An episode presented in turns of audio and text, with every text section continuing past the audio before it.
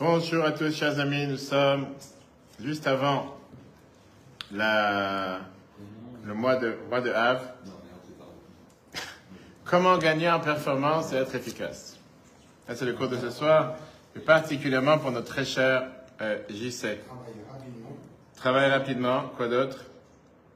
Et puis euh, apprendre avant, parce que si on ne connaît pas, on ne sait pas régler le temps. Apprendre avant. Qu'est-ce que tu dis, toi? Toujours chercher à se Faut maîtriser. Toujours chercher à se perfectionner. Quoi d'autre? Qu'est-ce qu'il dit notre Fabrice Implication, c'est important. Implication. Comment gagner en performance et être efficace? Comment gagner du temps Exact. C'est compris que tu vends deux jours, euh, et tu fais deux jours, un jour. C'est cher. Enfin, quelle est la chose, la première, la, quelle est la chose la plus importante à commencer à faire le matin dès qu'on se réveille? Est-ce qu'il faut- commencer le matin dès qu'on se réveille à faire quelque chose qu'on aime, qu'on aime faire? Ou vaut mieux commencer le matin à faire quelque chose qu'on n'aime pas faire? Là, on réussit, le mieux, c'est là où on, fait ce qu'on n'aime pas faire. Bravo, qu'est-ce que tu dis toi? Moi, je, je pense qu'il faut commencer par ce qu'on n'aime pas faire. Tu Sinon, on penses? risque de repousser au lendemain. D'accord. Et donc quel est le but de commencer par quelque chose qu'on n'aime pas faire? Parce que tu vas gagner avec. Tu vas te décourager rapidement, tu es, en train de faire quelque chose que tu n'aimes pas. Comme ça, tu liquides ce que tu n'aimes pas, après tu Ça va avances. te demander peut-être plus d'efforts. Est plus d'efforts, quoi d'autre? Parce que Et base, du coup, après, quand tu vas passer à ce que tu aimes faire, tu auras encore sera plus plus heureux. envie de faire. c'est la cerise sur le gâteau. La cerise sur le gâteau. Il faut d'abord avoir le gâteau pour mettre une cerise dessus. Comment, d'une manière ou d'une autre, euh, on est obligé de faire ce qu'on n'aime pas, parce que si on veut apprécier ce qu'on aime faire, ben, on ne peut pas comprendre. Chers amis, la question qu'on doit débattre ce soir, c'est une question tellement riche qui nous apprend comment réussir dans la vie. Comment commencer le matin? Quelle est la première des choses qu'on doit faire le matin? La majorité des gens, ils préfèrent commencer par quelque chose qu'ils aiment. Les gens, ils aiment verser un café. Ils aiment, en général, commencer à lire un journal, se mettre à l'aise et commencer à la longue journée qu'ils ont à faire.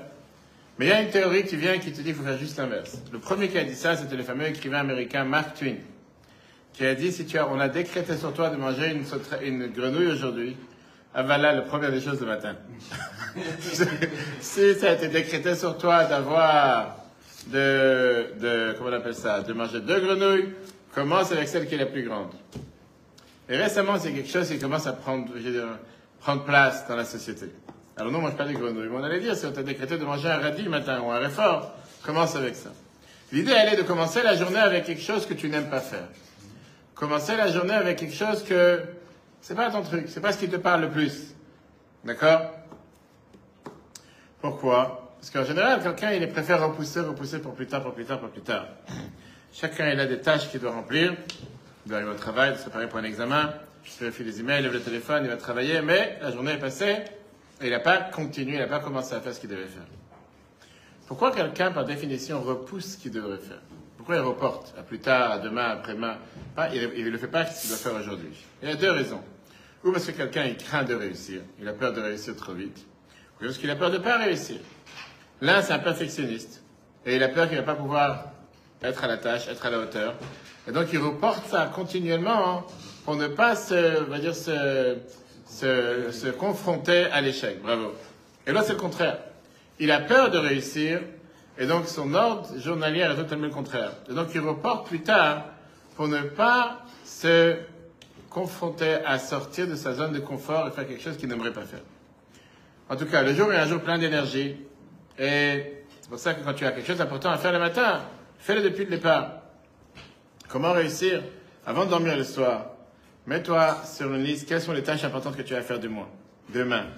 Et parmi elles, je te dis, parmi ces tâches, quelle est celle que je préfère reporter? Faire le sport, je faire dans l'après-midi, faire ci, je fais l'après-midi. Et commence ta journée essentiellement avec la tâche que tu voudrais reporter.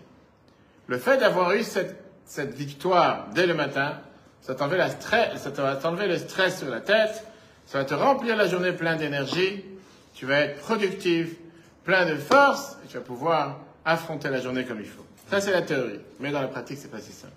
Pourquoi? Parce qu'on est dans un monde où on s'est habitué à penser avec cette pensée libérale qui dit sois entier avec toi-même. N'écoute pas ceux qui veulent changer ton quotidien. Ne, ch- ne chamboule pas trop ta zone de confort.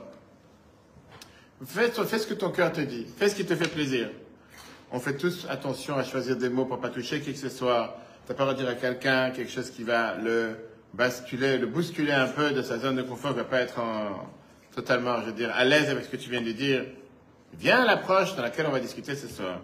Je te dis que la clé pour une vie réussie se trouve particulièrement dans un combat contre la nature. Faire quelque chose que tu n'aimes pas faire. Le fait d'avoir cette victoire dès le matin, ça te donne de l'énergie, ça te donne de la puissance, ça te donne de la force. La chassidoute, le judaïsme, parle à travers cette phrase justement de Mark Twain qui vient qui te dit qu'on a le devoir de se surpasser, on a le devoir de se surmonter. On a le devoir d'aller à Monténégro sur 44 degrés de chaleur et parler avec 10, avec, pendant 10 heures avec des jeunes, sans penser s'il fait chaud, s'il fait froid. On a tous la possibilité de faire une euh, version plus belle, meilleure de ce que nous sommes naturellement. C'était pas pour rien que Job a dit la fameuse phrase Adam, la mal lulad. Un homme a été créé pour se fatiguer. Ça veut dire les Chachamim nous ont dit Agata ou matzata si tu t'es fatigué t'as cherché, que t'as trouvé. Les Chachamim nos sages, on te croit. Si tu t'es pas fatigué, je te crois pas. Si tu réussis pas à surmonter tes traits de caractère et t'es arrivé de nulle part quelque part, il y a quelque chose qui va pas. Tout doit venir avec fatigue. Dieu a décrété dans la nature humaine qu'on a la volonté de vouloir avoir cette victoire, de vouloir gagner. On veut réussir. Et c'est le fait d'avoir cette surprise dès le matin qui te transforme la journée en journée anormale, en journée positive, en journée pleine de réussite. Pas de faire la routine ce que tu as l'habitude de faire. Fais ce que tu n'as pas l'habitude de faire. Fais ce que tu n'as pas envie de faire. Et tu vas voir comment tu réussis. C'est le troisième réveil de Chabad.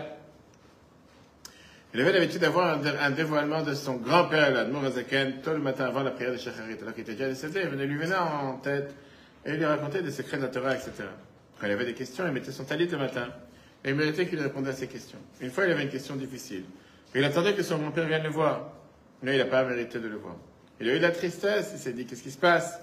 Et là, il s'est rappelé qu'il était en route pour aller à la synagogue, il y a un commerçant qui l'a arrêté et qui lui a demandé que tu peux me prêter quelques roubles, quelques pièces pour commencer la journée? Parce qu'il devait aller au marché acheter quelque chose. Le Tzemach qui lui a dit écoute, je me précipite avant de parler à la synagogue, tu me déranges dans mon chemin. Une fois que j'aurai fini, fini la prière, je pourrai te prêter. Et là, il a ressenti, il s'est dit, tu sais quoi, j'ai un juge qui m'a demandé de l'aide. Mais à la place de lui répondre le matin, tout le matin, je suis occupé de moi-même. Pour ça, je pas mon grand-père. Il a enlevé son talit. Il est parti dans le marché, il a cherché le commerçant. Il lui a prêté l'argent, il rentre à la synagogue, il met son talit. Et là, le rabbi Admor Azaken l'a éclairé et montré son visage. Pourquoi toute cette discussion aujourd'hui? Parce qu'on est dans la paracha Matot Massé, ce Shabbat, on va finir le Chumash Bamidbar. Et on a quelque chose qui nous dérange énormément dans le comptage des 48 ma- voyages. 48 voyages qu'on voit dans le désert, la Torah te dit ils ont voyagé d'un endroit, ils ont campé dans un autre endroit. Ils ont voyagé, ils ont campé. 50 versets. 50 versets pour te dire les étapes, qui t'apprennent absolument rien. Tu apprends rien de ce qu'ils ont fait dans ces étapes. La Torah te dit pas ce qu'ils ont fait là-bas. Est-ce qu'ils ont eu une expérience merveilleuse ou pas? Est-ce qu'ils ont eu un merveilleux lac ou une merveilleuse baign- ba- baignade? Rien du tout. te dit les lieux et les endroits, ils ont voyagé de tel endroit à tel endroit. Quand tu compares avec la création du monde, la création du monde dure en six jours. Six jours la création du monde. Bienvenue madame. Donnez une feuille. Six jours la création du monde. Et là tu as... Et la, la création du monde, elle prend combien de temps Une feuille, une feuille? Une feuille. Ça c'est les gens qui ont déjà bu avant de venir. Une feuille dans laquelle la création du monde te parle de 31 versets. L'histoire de Matin Torah et les 10 commandements, 14 versets. Là, on te parle de 50 versets pour rien dire. 50 versets qui est plus que l'histoire de la création du monde et le don de Torah. Maintenant, qu'est-ce que tu cherches à montrer qu'il y a le plus de tampons dans le passeport? Aujourd'hui, a certains endroits dès que tu rentres, un tampon dans le passeport. Il n'y a pas longtemps, j'ai dit, ma femme elle a dû changer de passeport parce qu'il y avait trop de tampons dans le passeport. Et à la frontière française, ils ont dit, on ne pourra pas te laisser passer une autre fois si tu ne changes pas de passeport. Parce qu'il n'y a pas de page où mettre un tampon. Donc s'il faut, t'as pas le droit de mettre un tampon sur l'autre. Maintenant, on sait très bien que les gens, ils étaient dans le désert, ils sont partis du désert, ils sont morts. Quel ça m'arrange, qu'est-ce que ça m'intéresse de savoir pour la nouvelle génération qui rentre maintenant en Israël, où ils ont campé, où ils ont voyagé, où ils ont campé, toutes les étapes pour finalement arriver en Israël. Et ça, c'est une question qu'a demandé le grand kabbaliste italien à l'époque de l'Inquisition, Rabbi Avraham Sava. Regardez notre heure mort, la deuxième phrase, Parashat Massé. Que dans toute la Torah, il n'y a pas quelque chose qui a l'air tellement inutile comme les voyages. Comme les voyages qu'on énumère cette semaine. Pourquoi? Et la question qui dérange, c'est pas tellement, c'est sûr, c'est une question importante, mais la deuxième question, c'est que la Torah, elle, elle s'inquiète sur où ils ont voyagé. Ils ont voyagé de tel endroit, ils ont campé à tel endroit. En général, quand tu prends un voyage et tu vas en vacances en Grèce, tu vas dire, on a fait un stop à Paris, on a fait un stop en Allemagne, on a fait un stop en Grèce, un exemple. La Torah, elle ne parle pas des stops. La Torah te dit de où ils sont partis. Ils sont partis de tel endroit, ils sont partis de tel endroit. Tu dis, après, ils sont stoppés aussi, mais d'abord aussi, ils sont partis. Ce qui est en général pas normal. Même si la nostalgie est énormément importante, la Torah vient te dire voici les voyages que le peuple juif a voyagé. Qui veut dire, voici à chaque fois les étapes qu'ils ont redécollé. Elle te dit pas où ils ont atterri. Le but est de savoir où on a fait des stops, où on a fait une pause, où on a fait une escale pour arriver en Israël. La Torah aurait dû te dire, et les Chanayot d'Israël, voici les campements du peuple juif, où on a campé, où on a atterri, où on a fait une pause, où on a fait une escale. Pas venir te dire voici les voyages. En te disant voici les voyages, il y a quelque chose qui est pas clair. Qu'est-ce que j'en ai à faire De où tu es parti L'essentiel c'est de savoir où tu t'es arrêté. Ça c'est la question que le Hacher demande. Pourquoi on compte les voyages et pas les campements, les escales? Le monde en général ne compte pas les endroits de où il est parti, mais où il a arrêté, où il a fait une pause. Où il s'est arrêté, on s'est arrêté là, on s'est arrêté là, on a fait une pause par-ci, on a fait une pause par-là. Maintenant, s'il n'y a rien qui s'est passé, si c'est un voyage inutile, quel est le but de raconter voici le voyage si c'est pas pour te dire ce qui s'est passé quand vous avez campé Parce que si du voyage A en voyage B, il y avait juste un escale pour rien faire, il n'y avait rien de spécial dans cette escale, qu'est-ce que tu viens de savoir Qu'on a voyagé de là-bas? Il n'y a rien. C'est pas pour me dire qu'il y a quelque chose qui s'est passé là-bas. Qu'est-ce que ça veut dire voyager dans la Torah?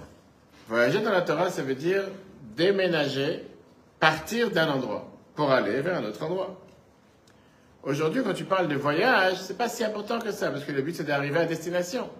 Je suis parti à Monténégro, j'ai eu un escale à Belgrade. Qu'est-ce qu'on en a fait? Belgrade, c'était une étape. Ça concerne personne.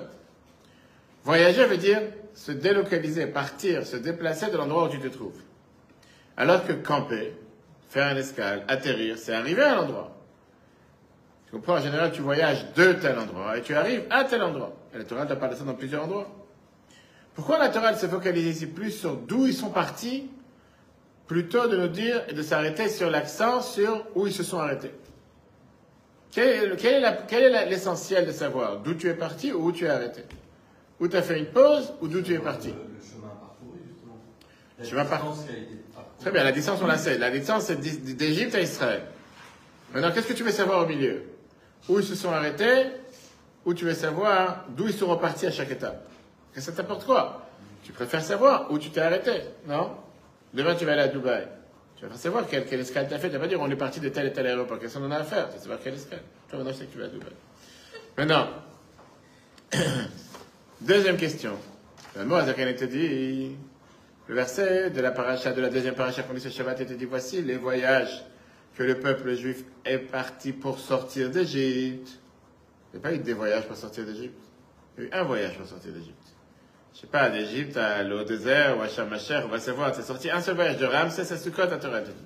Après ça, il y a eu encore 41 voyages en dehors du pays. Comme Kassan qui est parti d'Orissi en Israël dans le Jima, il s'est arrêté 40 ans en Europe.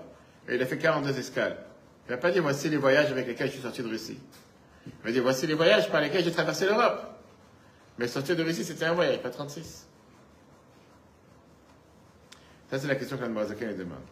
Le Rambam Maïmonide, dans les Guides des Égarés, chapitre 3, pardon, volume 3, chapitre 50, il te dit que le but, c'est de marquer les miracles forts qu'ils ont eu dans le désert. La nature d'un humain, c'est d'oublier les miracles qu'on lui a fait. Et dire, c'est les lois de la nature. La nature est tellement bien faite que, d'accord? L'homme est quelqu'un qui a la tendance à oublier qu'il peut avoir quelque chose de miraculeux. Tout est naturel. Le corps humain est naturel, les parties du corps sont naturelles, le corps fonctionne naturellement.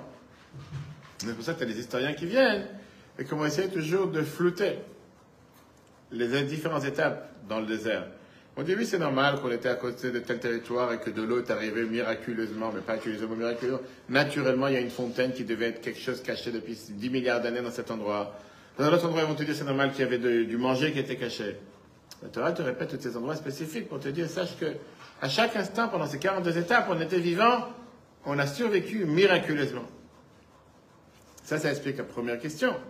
Mais ça renforce la deuxième question. Si c'est comme ça, pourquoi la Torah n'en fait pas une telle histoire des campements Elle fait une plus grande histoire des voyages. puisque tu veux, me, symboliser, tu veux me marquer les miracles qui se sont passés, alors parle-moi des miracles, parle pas d'autre chose. Rashi vient te donner une deuxième réponse. Rashi te dit, pourquoi la Torah te parle des voyages? Pour te dire que c'était pas si malheureux que ça peut avoir l'air. Pas si malheureux, c'était pas si loin que ça. Malgré qu'ils ont dû être 40 ans dans le désert, Dieu l'a pitié sur eux. En réalité, il les a fait voyager 20 voyages en 38 ans. Et encore 14 qui étaient avant le décret, ce qui s'est passé avec, les explorateurs, et 8 la dernière année. Ça veut dire qu'en réalité, si on fait le calcul, il y avait une fois tous les deux ans un voyage. Ça va. C'est pas que tu fais un voyage de 3 heures en avant et tu as 3 escales. Ça va, c'est pas si grave que ça, on va dire. Rashi ne suffit pas avec cette explication. C'est difficile de dire que 50 versets dans la Torah sont dit juste pour te dire que les voyages n'étaient pas si durs que ça. Maintenant, j'allais te dire une autre chose. Quelqu'un qui me dit qu'en 38 ans, il a déménagé 20 fois, il a aussi un problème. C'est pas, pas non plus quelque chose de normal. Euh, Tu vas me dire, c'est seulement une fois tous les deux ans. Oui, mais c'est pas non plus un jeu. Chaque fois, impacter les cartons, refaire les cartons, refaire. Et même si tu vas me dire que pour eux, c'était pas des grands, on va dire, des grands châteaux, des grands palais, c'était des tentes. Et bref, embar- embarquer la tente, c'est pas si dur que ça. Néanmoins, me dire que déménager 20 fois en 38 ans, c'est pas forcément montrer la sagesse de Dieu ou la, la bonté de Dieu envers eux. Et c'est la question que Ramban Nachmani, Rabbi Moshe Ben Nachman te dit, que c'est pas convaincant. Il n'y a pas d'explication logique derrière. Il y a un secret qui se cache derrière. On va voir une base que le Baal Shem Tov, le premier auteur de la Chassidut, qui a écrit son petit-fils, le Machane Ephraim, écrit. En te disant que ces 42 voyages reflètent les étapes de la vie de chacun d'entre nous. On passe tous dans la vie de chacun d'entre nous 42 voyages. Depuis qu'on est né, qu'on est sorti du ventre de notre mère, qui est la sortie d'Égypte, comparé à la sortie d'Égypte. Toute la vie, on avance de voyage en voyage. Et pourquoi la Torah, elle accentue, elle fait un tel effort à te parler de 50 voyages savoir quelles sont les étapes à prendre dans la vie et comment avancer dans la vie. Tellement riche. Donc il te dit qu'en vérité, ces voyages n'ont pas été écrits pour le passé. Ils ont été écrits pour la vie de chacun d'entre nous. Parce que chacun d'entre nous, on passe par ces, 50, par ces 42 voyages. Chacun, on a un endroit qui s'appelle Mara, qui veut dire un endroit où il y a de l'amertume. Chacun, il a un endroit qui s'appelle Mitka, un endroit où il y a des douceurs. Chacun, il a un endroit qui s'appelle Kivrat Atava, où on a enterré les fantasmes et les désirs, ou des endroits qui sont totalement contraires. Et la Torah, te prépare à ces voyages pour te dire comment te préparer dans la vie, comment te réussir dans la vie, comment avancer dans la vie, comment faire en sorte de ne pas avoir ce qu'on appelle des, des revers du décor. Non? T'es là ou t'es pas là? Et on va voir comment la Bible nous apprend ça sur une magnifique, magnifique, comment on appelle ça, une magnifique euh, leçon qu'on apprend dans ces 42 voyages qui est tellement riche pour réussir dans la vie tous les jours. Et si Dieu veut, ça sera après le cours, on replace sur eTorah, sur le nouveau site eTorah.fr, application eTorah, ainsi que les podcasts et les Spotify, etc., etc. Il y avait un ami qui a grandi avec des grandes difficultés, il avait beaucoup d'allergies qui lui donnait énormément, énormément euh, de souffrance. Une fois, il avait comme un, voilà, un champignon dans la bouche. Et à cause de ça, il ne pouvait pas manger. Ça lui a causé même pas pouvoir respirer ou avoir des problèmes de respiration et avoir une infection des poumons. Il grandissait pas. Sa mère ne savait pas quoi lui donner à manger. Et jusqu'à ce qu'il mange quelque chose, il crachait tout. À cause du champignon qu'il avait dans la bouche. La famille, c'était une grande souffrance pour la famille. Et à cause de la naissance avec cet enfant, la mère n'est pas partie travailler, parce qu'elle n'arrivait pas à le nourrir. Elle s'inquiétait pour son enfant plus qu'autre chose. Le grand-père est parti une fois voir le rabbi. Il a demandé de nourrir pour la famille.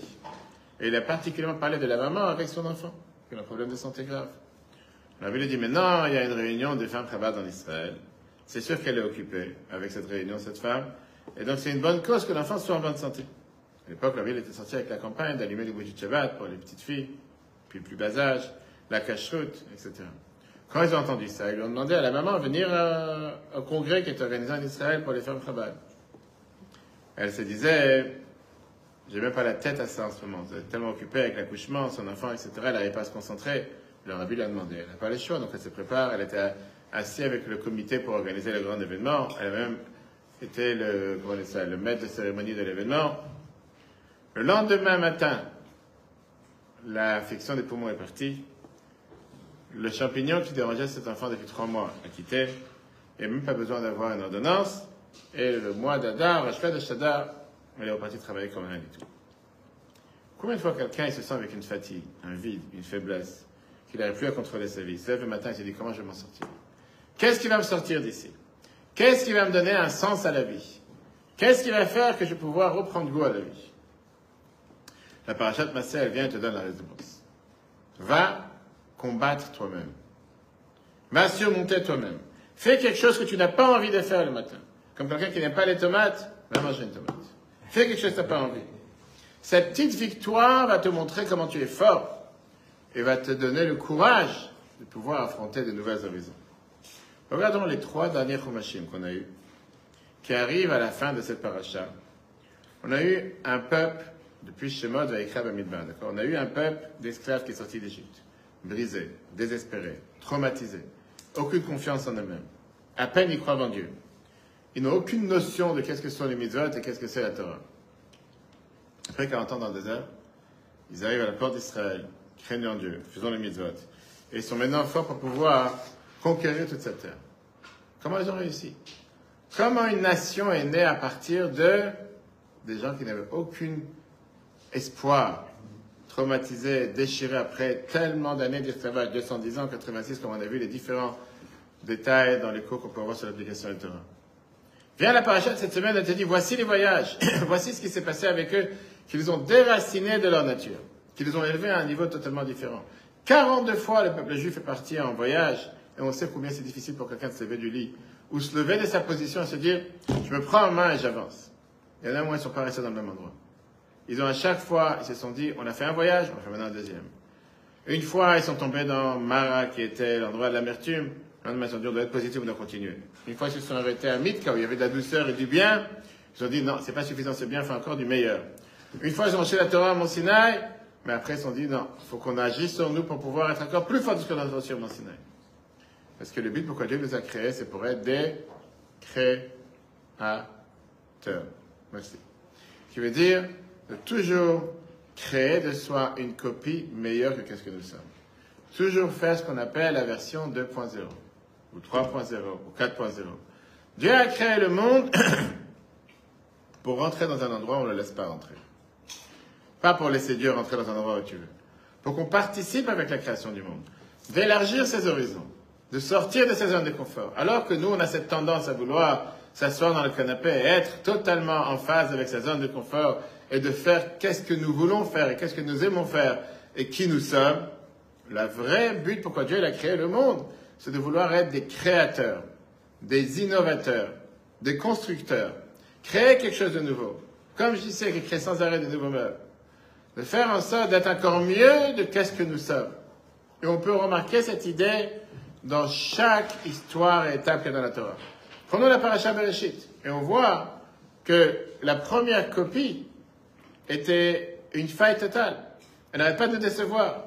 Dieu n'arrive pas, si on peut dire, à gérer ses propres créatures. Il crée un magnifique monde avec un homme problématique qui détruit tout. En quelques heures d'histoire, Adam et Ève mangent l'arbre de la connaissance. Quand tu Abel, le monde entier tombe dans l'abîme avec le déluge. On vient de commencer, qu'est-ce qui se passe? Tu viens de commencer un nouveau four, tu fais un nouveau gâteau, tout commence à exploser. Là, il y a un étincelle, il y a le four qui explose, le gâteau qui se renverse. Tu viens de commencer la journée, ça va, calme-toi, t'es pas encore fini, t'es pas encore sous stress. La Torah te dit c'est pas une faille. C'est pas une défaite. C'est, si on peut dire, c'est une défaite programmée. Ça, c'est le message de l'histoire. S'il n'y aurait pas eu la faute, le monde peut-être aurait été plus beau. Mais avec la faute, il a été beaucoup plus créatif. Si j'aurais pas eu le gâteau raté, j'aurais pas appris comment le faire mieux. Maintenant que j'ai le gâteau raté, je sais comment le faire beaucoup mieux. Si j'aurais pas eu le meuble qui a mal été découpé à 5 cm près, j'aurais pas su comment m'y prendre pour en faire encore mieux.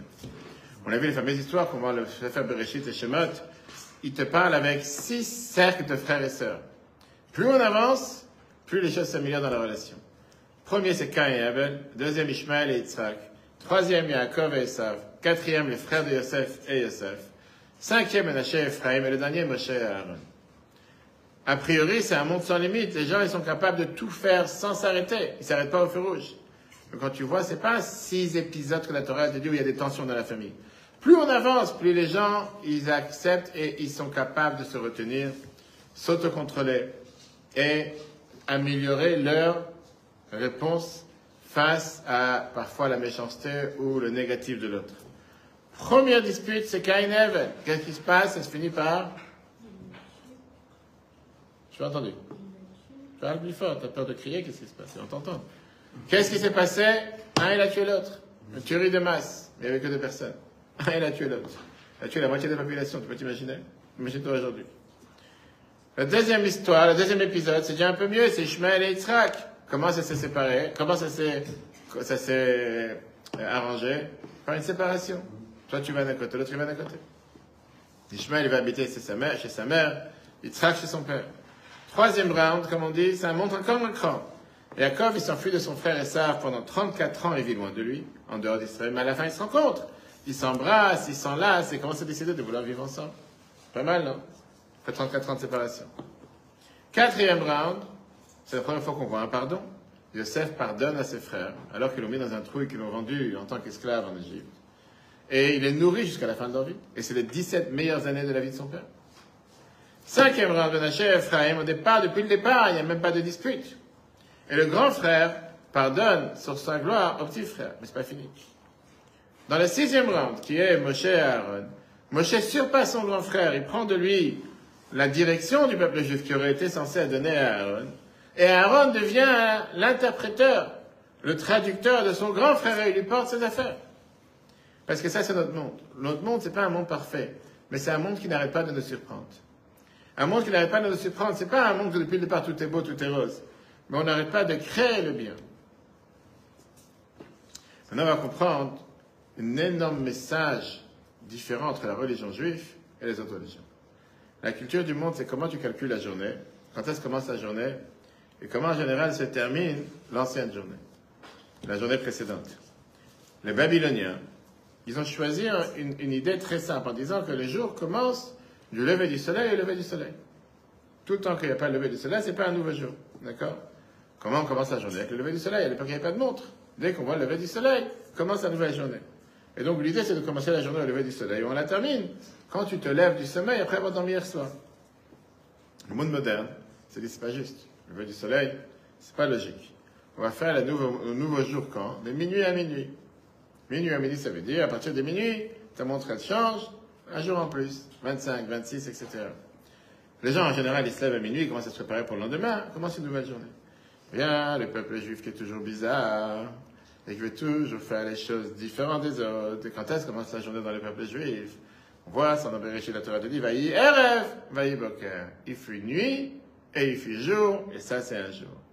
Quand est-ce commence le jour, la nuit, pardon, la journée? Au crépuscule. Dès qu'il commence, le soleil commence à se coucher, un nouveau jour arrive. Quand est-ce commence Shabbat? Vraiment d'histoire coucher du soleil. Entendu, du moins. Le soleil va dormir maintenant, pourquoi tu te réveilles Pourquoi ça commence une nouvelle journée? Quand est-ce commence Kippour? Coucher du soleil. Pourquoi pas à minuit? Pourquoi pas le lendemain matin? Pourquoi tomber de la nuit? Pourtant, quand tu parles en hiver, exemple, 4h30 il fait nuit. Nouveau jour. Maintenant c'est Shabbat. Tu tombes sur la tête, dis-moi. Tu es en pleine journée de travail. Qu'est-ce qu'il y a? Comment comment t'as décidé que commence un nouveau jour? Et le problème, il est, c'est comme on l'a dit, c'est que Dieu lui-même a fait comme ça. Dieu, en créant le monde, il a commencé la création du monde depuis la nuit. Au coucher du soleil, il a continué à travailler toute la journée jusqu'au coucher du soleil du lendemain. Et c'est la raison pour laquelle, que dès qu'il y a eu le coucher du soleil du deuxième jour, il a travaillé jusqu'au troisième jour. Et à chaque fois, la Torah te dit, va hier, va car fut la nuit, fut le jour. Qui commence à travailler à partir de la nuit? En général, dès qu'il commence à faire nuit, les gens vont dormir le soir, ils vont pas se réveiller. Commencer la nuit à partir du jour. Commencer le jour, pardon, à partir de la nuit. Rappelez-moi à la fin, j'ai appris une merveilleuse histoire avec deux types de personnes. A des gens de jour et des gens de nuit. Il y a des gens de jour qui sont des gens qui se réveillent tôt le matin, ils vont travailler. Des gens de nuit qui vont en général se coucher dès qu'il commence à faire jour. Travail de nuit, d'accord? A des gens qui, la première chose qu'ils se réveillent le matin, ils vont écouter la radio ou lire un journal. Après, ils sont déjà à 5h30 du matin, ils sont déjà après le petit déjeuner. À 6h moins ils vont à la synagogue pour prier en général. 7h30, ils sont déjà en train de répondre au téléphone dans la voiture parce qu'ils sont en train d'aller sur la route. Il faut 3 heures de route pour aller sur Paris que les habitants cinéma. Et après, à 1h30, ils sont déjà en train de s'endormir sur la chaise. Au milieu de la journée, ils ont déjà fini la moitié de la journée. Et après, la prière du soir, ils comptent les minutes quand est-ce qu'ils vont aller dormir.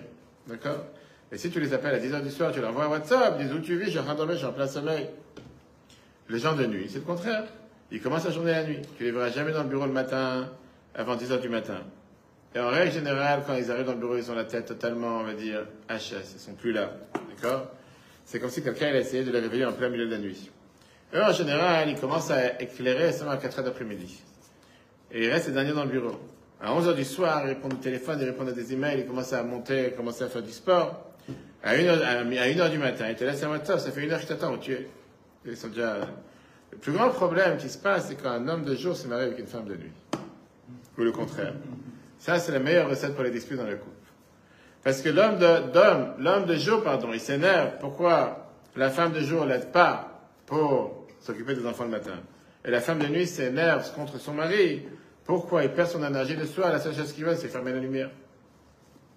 Dieu lui-même, il est plus un homme de nuit qu'un homme de jour. Il commence à travailler dès qu'il commence à faire nuit. Pas dès qu'il commence à faire jour, c'est ce que la Torah nous dit. Et la réponse que la Bible donne dans un merveilleux discours en 1951, c'est le but pourquoi Dieu a créé le monde, c'est justement de nous emmener toujours de l'obscurité vers la lumière. Dieu n'a pas créé un monde éclairé, il a créé un monde qui tombe, un monde qui a des failles, un monde qui n'arrête pas de se reformater. Un monde dans lequel Dieu il attend de toi de te chercher au fin fond du tunnel, il y a une lumière qui va exister. Pas un monde dans lequel tu es arrivé en pleine lumière et que tu vas tomber dans les sombres. Ça, c'est le message de la paracha Massé. Si ma chère n'est pas encore arrivé aujourd'hui, tu as un devoir de te demander pourquoi. Il faut que je fasse quelque chose pour ma chère qu'il arrive. Faire encore atteindre encore un but, encore un niveau. Faire encore quelque chose pour éclairer le monde, ouvrir un nouveau travail, ouvrir une nouvelle ambition. Aller chercher des juifs français de Neuilly-le-Valois, 16e ou, Maison Alfort, à Monténégro, pour qu'ils entendent des paroles de Torah pendant une dizaine d'heures ce Shabbat. Et comme ça, tu prépares le monde pour un monde meilleur. Et ça, la vie te répond à la question pourquoi on a dit voici les voyages qu'ils ont faits depuis qu'ils sont sortis d'Égypte. Alors qu'on a dit tout à l'heure, il y a eu un voyage pour sortir d'Égypte, de Ramsès à Sukkot, pas 36. Parce que toute la vie, on n'arrête pas de sortir d'Égypte. De niveau en niveau, on n'arrête pas de monter. Et plus tu avances, plus hier c'était considéré l'Égypte par rapport à aujourd'hui. Plus hier c'était une Égypte que tu es sorti de cette Égypte hier. Aujourd'hui, tu as un devoir de sortir d'une nouvelle Égypte. C'est comme on avait écrit ça de côté Sichot 2, page 348. Cette idée qu'on voit dans la paracha de cette semaine, elle est révolutionnaire pour nous et pour nos enfants. Révolutionnaire parce que le bonheur dans la vie se trouve seulement dans celui qui sait comment briser des horizons et faire plus que qu'est-ce qu'il a l'habitude de faire. Au-delà de la norme. Surmonter ses limites. Sur, pas rester dans sa zone de confort. Ça j'aime, je prends. Ça j'aime pas, je prends pas. Ça j'ai l'habitude, je fais. Ça j'ai pas l'habitude, je touche pas. Va vers ce que tu n'as pas l'habitude. Va vers quelque chose que tu n'aimes pas faire. Comme on a dit tout à l'heure, quand Marc, tu te dit, tu as une grenouille à manger, à manger, mange-la la première chose du matin. Quelque chose que tu n'aimes pas, attends, mange ça la première des choses, après tu es tranquille. Quelqu'un, il a deux médicaments à prendre, un qu'il aime, un qu'il n'aime pas. Qu'est-ce qu'il fait en général? Il prend d'abord celui qu'il n'aime pas. N'est-ce pas? Tu parles d'expérience, tu vois. L'Agmara te raconte une merveilleuse histoire. Mais avant ça, un merveilleux exemple par rapport à tout ce qu'on vient de dire. Dans la paracha de Fukotai, dans Vayikra, la Torah te dit si vous faites ce que je vous demande, et vous, vous respectez mes mitzvot, Rashi te dit qu'est-ce que ça veut dire si vous faites ce que je vous demande, que vous vous fatiguez dans la Torah? Dieu te promet le meilleur pour tout celui qui fait Torah et mitzvot, mais pas seulement parce que tu fais, Torah, je mets les tefillin, je fais Shabbat, non. Rashi vient et te dit c'est pas suffisant d'avoir des connaissances, d'avoir des études, mais de briser les barrières. Se fatiguer dans ce que tu fais. Quelque chose qui te demande des efforts contre quelque chose qui ne te demande pas d'efforts. Le Chaim, il a amené un exemple. Quelqu'un est entré une fois dans un magasin de costumes. Il s'appelait JC. Et il a regardé les étiquettes pour savoir qu'est-ce qu'il va acheter comme costume. Écoute bien pourquoi j'ai donné cet exemple. Le premier costume, 100 euros. Deuxième, 150. Troisième, 10 000. Nous, il s'est dit certainement que ce costume, c'est un costume qui a été fait par un couturier qui va savoir, qui a aujourd'hui 90 ans, qui est assis en Italie, quelque part. Ça vaut la peine de l'essayer. Bref, il essaie le costume et il voit qu'il y a des défauts partout. Là, il y a des, fils qui pendent. Là, les boutons, ils sont pas droits. Il s'est dit quoi aurait une telle ratée, tu te demandes 10 000 euros? Fais de qui tu te moques? C'est. Il tu l'as déjà de toi. Et là, il lui dit, le patron du magasin lui dit, tu sais quoi? Il fait ce costume, ce qu'il a fait? C'est quelqu'un qui est totalement aveugle, qui voit pas ce qu'il fait. Il s'est fatigué dessus des années et des années. Il fallait lui payer tout son salaire. Et puisqu'il fallait lui payer pendant un salaire pendant plusieurs années, c'est pour ça qu'il demande le prix. Alors, c'est pas pour ça que le client qui s'appelle Jean-Claude est parti acheter le costume. Je te garantis, ça l'a pas convaincu. Pourquoi? Parce que dans notre monde, on teste en général, on juge en fonction des résultats et pas en fonction des efforts. Mais Dieu, il paye en fonction des efforts et pas en fonction des résultats. Tellement riche. Tu peux avoir deux personnes qui ont le même résultat. Celui qui n'a pas fait d'effort, il aura beaucoup moins d'appréciation que celui qui a fait un effort. L'Agmara Chagiga nous raconte une fameuse phrase, page 9, que l'Admour Azakan écrit ça dans le Tanya. Pourquoi c'est écrit que Dieu fait une différence entre un tzaddik et un rachat, entre celui qui sert Dieu et celui qui ne sert pas Dieu? A priori, un il sert Dieu, c'est un tzaddik, celui qui ne sert pas Dieu, c'est un rachat. La Gemara te dit non. On parle ici de deux tzaddikim. Mais ça ressemble pas à celui qui a appris son chapitre, qui a révisé 100 fois, et celui qui a révisé 101 fois. Pourquoi? Je dis comme les tarifs des Uber à l'époque, qui étaient des ânes, ou ceux qui portaient, pas des ânes, ceux qui portaient les affaires des autres, des carrossiers ou quoi que ce soit. Qui a l'habitude de dire, si tu vas 10 km, c'est un zouz, 11 km de zouz. C'est 10 km, un zouz à l'époque, 1 euro. 11 km, ça devrait être Non, 10, un dixième. Si, un dixième. Si 10 km, 1, euro. 11 km, ça devrait être 1 euro 10. On est d'accord? Pourquoi ils prennent 2 euros? Il te dit parce que la personne a fait plus que la norme.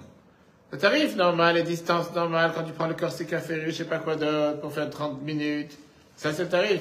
Tu fais 35 minutes au pays loup. Pas logique.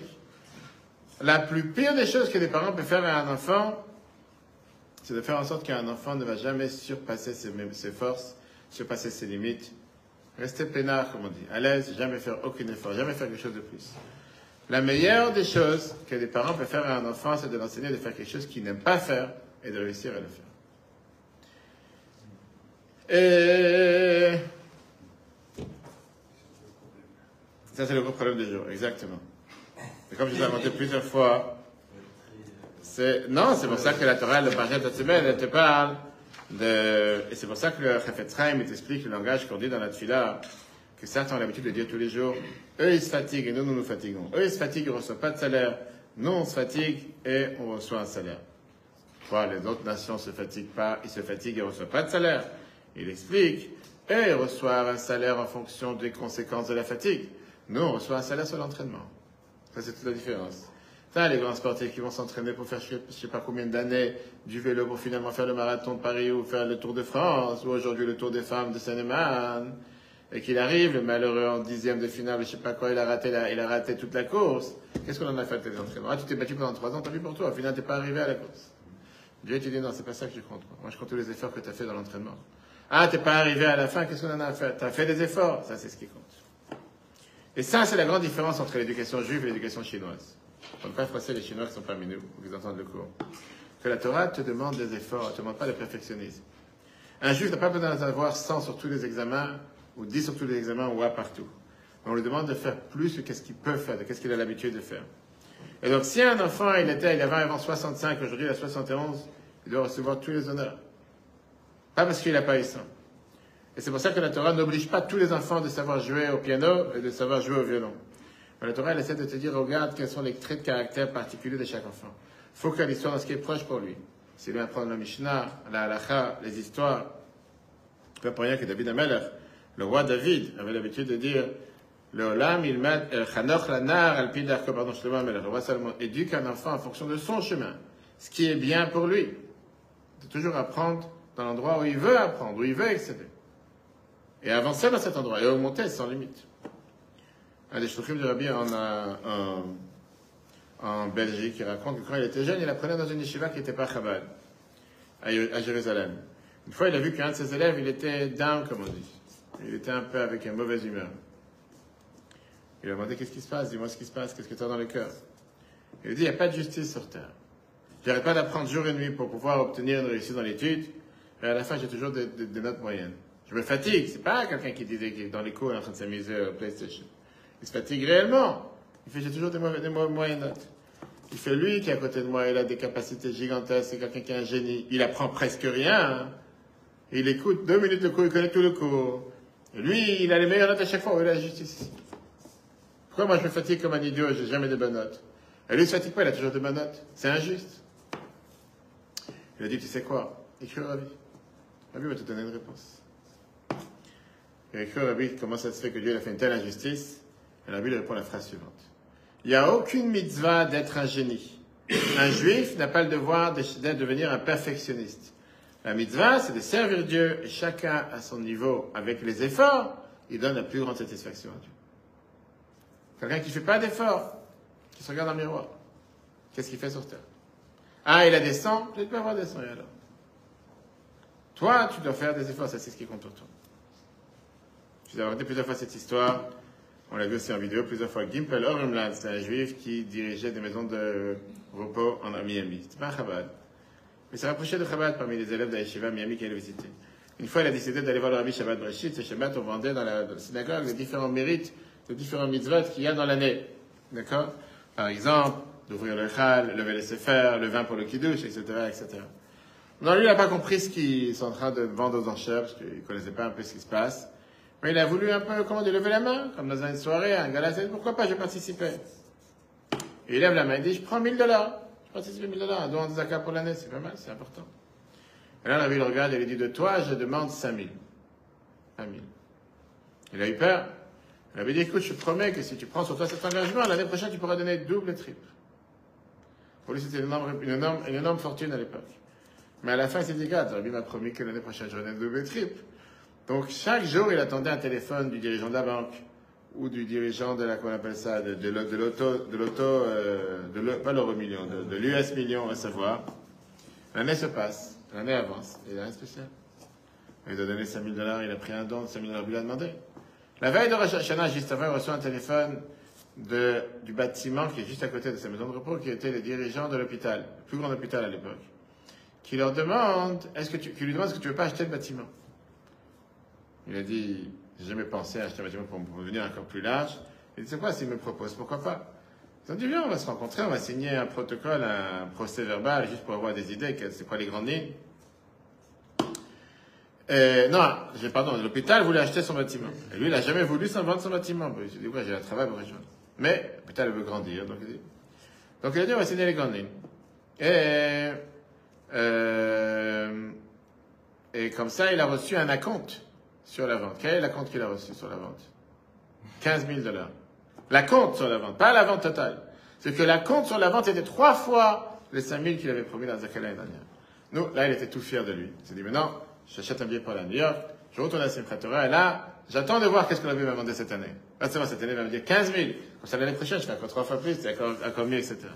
Et il s'est dit, j'espère qu'il va me donner le maximum. Comme ça, l'année prochaine, je fais encore le double et le triple. C'est comme si c'est calcul des impôts. Et là, il y avait un juif qui s'appelait Beryl Weiss, qui commence à vendre aux enchères le premier verset de Simchat Torah à Torah.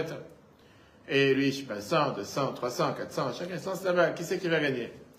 À la fin, il s'est dit, bon, l'autre il est plus fort que moi, je vais pas y réussir. Il a dit, le deuxième verset, je le prends sur la vie du rabbi. Ce que le rabbi veut, je donne. Je chèque en blanc. Tu veux un million? J'en ai veux. Ok. Maintenant, il s'est dit que j'espère que là, je vais être étonné. Après Shabbat, il rentre en audience privée chez le rabbi. Le rabbi, il n'a rien parlé. Alors lui, il n'a pas parlé de ce sujet. Donc il demande au rabbi, qu'est-ce que je dois écrire sur le chèque pour la première, ce que j'ai fait, c'est Torah. Le rabbi il a dit 126. Il regarde la vie, il s'est dit quoi? Quand l'année dernière, j'avais pas un centime, la vie m'a demandé de donner 5 000.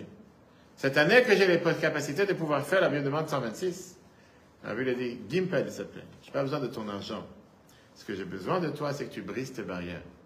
Tu sors de ta zone de confort. L'année dernière, tu as brisé tes barrières avec la somme que je t'ai fixée. Maintenant, donne ce que tu as envie, les Shem ce que Dieu veut que tu donnes, donne ce que tu as envie.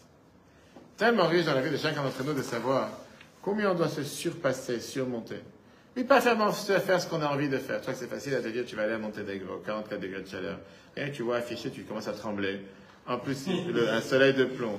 En plus, parler avec des jeunes pendant, je dis, presque 24 heures non-stop. Je sais pas fixé, c'est pas moi qui ai fixé, c'est comme ça que c'est passé. C'était le Là, ils avaient cette opportunité, ils étaient là sur place, d'accord euh, Et qu'est-ce que je voulais dire? Quoi? Peur des 44 De différentes questions, etc. Et grâce à Dieu, tout va bien. Tu comprends Vous étiez habitué parce qu'il y a eu du 40 ici. Non, non, non, on n'est pas habitué à du 44. On n'est pas habitué avec du 44. Maintenant, il fait meilleur. il y avait la clim dans le bâtiment, mais même la clim ne marchait pas, c'était quand il fait tellement chaud dehors. Chers amis, le cours sera repris sur l'application eTora, eTora sur Google et Apple. Et surtout, qu'on puisse toujours, toujours partager que des bonnes nouvelles. Qu'on puisse toujours surmonter, se surpasser, faire des efforts. Comme on l'a dit au départ du cours, c'est la raison pourquoi la Torah dans ma te compte les voyages et pas les commandements pour te dire que tu as un devoir de toujours aller au-delà de ce que tu peux ou veux faire. À l'encontre de ce que tu veux. On dit, la première des choses que tu dois faire le matin, c'est faire quelque chose que tu ne veux pas faire. Et là, tu es garanti d'avoir une réussite. Mais si la seule chose que tu veux faire, c'est de faire, de, la seule chose que tu cherches à faire, c'est ce qui te fait plaisir, et tu vas surtout pas sortir de ta zone de confort, tu es garanti de rater ta journée et rater ta vie. Mais est-ce que la meilleure chose, c'est de faire ce qu'on n'aime pas faire pour être tranquille, pour faire tranquille, c'est que ça, ça te montre que c'est pas si grave que ça. T'as pas fait, t'as pas fait quelque chose de si mal que ça. Ça te montre que tu as réussi à te surpasser, à te surmonter. Et ça te motive de pouvoir faire encore plus. Et c'est pour ça qu'on a les 42 voyages que chaque jour on doit sortir d'Égypte. Chaque jour avancer. Quoi. C'est vrai, j'en ai dit. La dernière histoire. Avec la maison de repos, etc. Ah, c'était ça? Non, mais entre ceux Non, non, celle-là. jour et de la nuit. C'est ça. Ah, c'était Oui, ça. c'est ça. Que Dieu vous bénisse. Cours en replay sur Itora et sur Google Apple. Très bonne journée à tous. À la semaine prochaine.